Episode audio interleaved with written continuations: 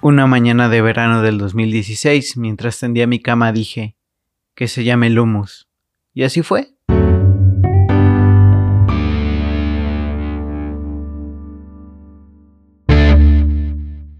Cuando tenía nueve años, viajaba en el asiento de enfrente de un taxi. Mi mamá y mis hermanos estaban sentados atrás. El conductor me preguntó qué quería ser de grande. Yo le respondí de inmediato, director de cine. El señor se sorprendió y me dijo, ¿y si no tienes trabajo? No importa, puedo escribir mis propias historias. Él se rió tiernamente y me dijo que estaba bien mientras veía a mi madre por el espejo retrovisor. Diez años después ingresé a la UAM, con las ganas de hacer cine, música, escribir y dibujar. A lo largo de cuatro años aprendí y cambié mucho. El segundo día de clases del segundo trimestre, un chico delgado llegó tarde, como siempre. Ya no había sillas disponibles. Se sentó en el piso y me pidió una pluma porque no traía. Me dio gracia porque es algo que me pasaría a mí, pero también pensé, este tipo no tiene idea de nada. Y ese tipo con el tiempo y de a poco se convirtió en mi mejor amigo. Ya él es mi corazón cuando mi cabeza está por estallar y mi mente cuando las emociones me brotan de las vísceras. Dos trimestres después, la vi sentada al otro extremo del salón, junto a su amiga y al enano idiota que me caía muy mal.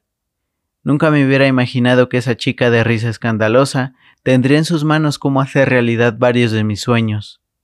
Blanca es y será la mujer que me enseña que todo lo que no puedo hacer es porque aún no lo he aprendido, y que amar lo que hago es más importante que hacerlo perfecto. Fue en la universidad donde nació Lumus, en las clases de teoría de la comunicación con Dolly Espínola, en ideología, poder y discurso con Lourdes Rodríguez, en los textos y clases de medios públicos con Gavino y Sosa Plata, en el taller de escritura con Teodoro Villegas y las clases de área de concentración con Josefa Reguerena y Fernando Lozano. A lo largo de cuatro años, conversando con mis amigos y compañeros, fui creando mi propia concepción de la comunicación y lo que podía y quería hacer con ella. En nuestras conversaciones nocturnas, Laura me alentaba a seguir mis ideas y esforzarme en hacerlas tangibles. Para eso, la vida me regaló a todas esas personas que integran hoy Lumus. Mis amigos, amigas, socios, socias y cómplices, porque en la UAM aprendimos a ser un equipo. En los últimos meses de la universidad, Claudia me invitó a un proyecto para liberar el servicio social y no funcionó. Pero me gusta pensar que ese era el camino para conocer a una de las personas que más me han enseñado y apoyado en esta vida, a David. Él fue mi inspiración para atreverme a fundar Lumus, y hoy en día es un gran amigo que nos sigue ayudando. Muchas gracias por todo. Egresamos y me fui con Clau a hacer un documental a Oaxaca, un documental que nunca terminamos y mucho menos publicamos. Pero en un momento de ese viaje pensé, este documental no puede estar público en nuestros perfiles de Facebook así como así, tiene que tener un canal. Además, tengo varios cortos escritos, podemos seguir haciendo cosas y cumplir mi sueño de niño. Días después de regresar a la ciudad, vi a Claudia y le dije en la estación de San Lázaro, Hagamos una productora donde publiquemos este documental y podemos hacer muchos más. Ella aceptó, pero no podíamos hacer una productora sin alguien que hiciera la producción. Pensé en la mejor productora que conocía. Ya había trabajado con ella en varios trimestres y no tenía otra opción más que Blanca. Ella era y es la indicada para dejarle en sus manos mis sueños, así que la contacté. Semanas después nos reunimos en las mesitas del CENART. Le platicamos la idea a Claudia y yo y aceptó de inmediato. Pero bueno, los sueños tienen un límite y se llama realidad.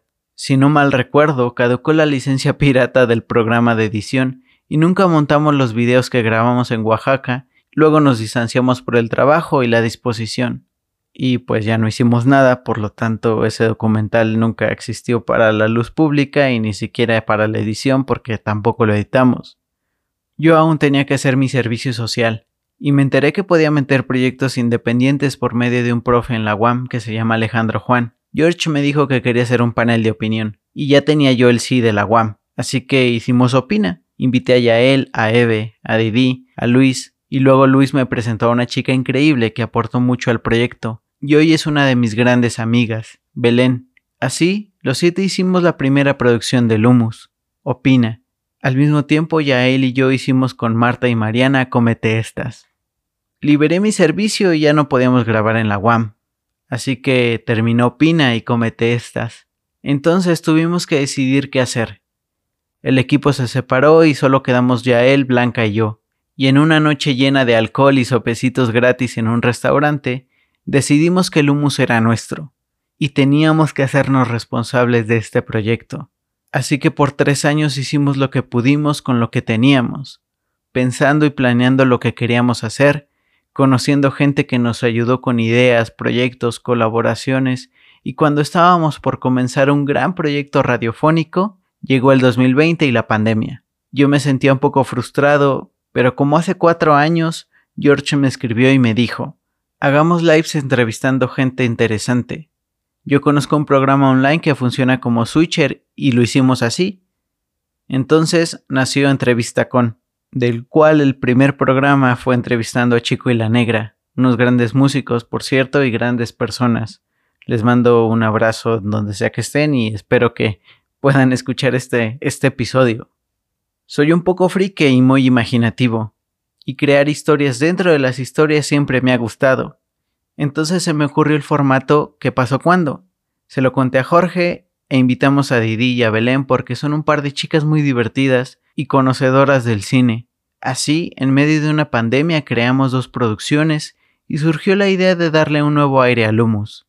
Ya éramos dos en el equipo con especialidades complementarias y quisimos hacerlo en serio, vivir realmente lo que amamos y profesionalizarlo. Ya no éramos recién egresados y mucho menos estudiantes, Así que empezamos a definir cargos, surgió la idea de tener una nueva imagen, de empezar a crear eh, toda esa concepción de, de valores, de misión, de visión y por supuesto tener un plan comercial que nos dejara dinero.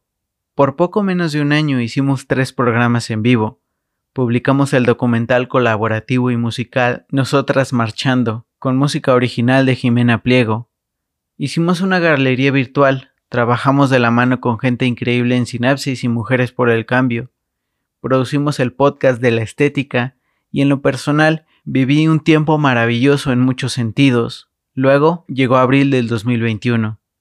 Una serie de malas decisiones y un grupillo de idiotas con complejos fálicos hicieron una ruptura irreconciliable internamente. En medio de enojos, llanto, desesperación, incertidumbre y el corazón roto, Decidimos ponerle pausa y retirarnos un rato.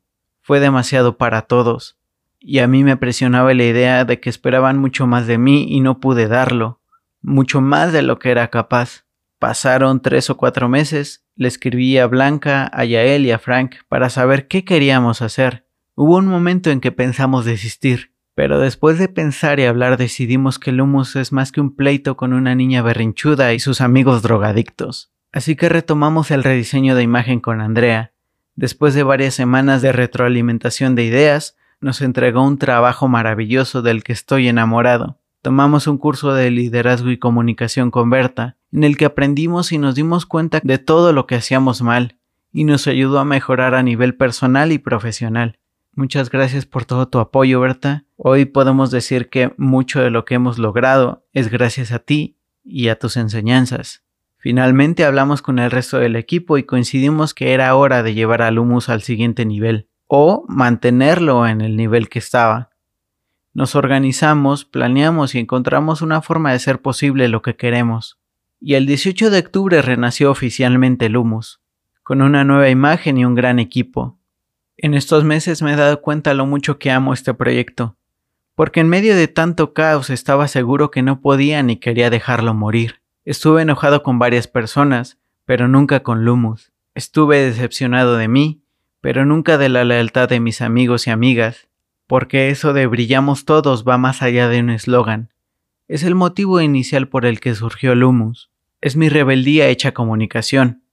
Son mis ideales de hablar de temas importantes a todos y a todas, y olvidarnos de esas pretensiones y barreras intelectualoides es mi interés por compartir diferentes formas de pensar y vivir porque confío en que la comunicación es un medio para empezar a resolver problemas sociales, políticos y artísticos, y quiero participar en eso, y no quiero hacerlo solo, porque hoy más que nunca entiendo que soy lo que dejo en los y las demás.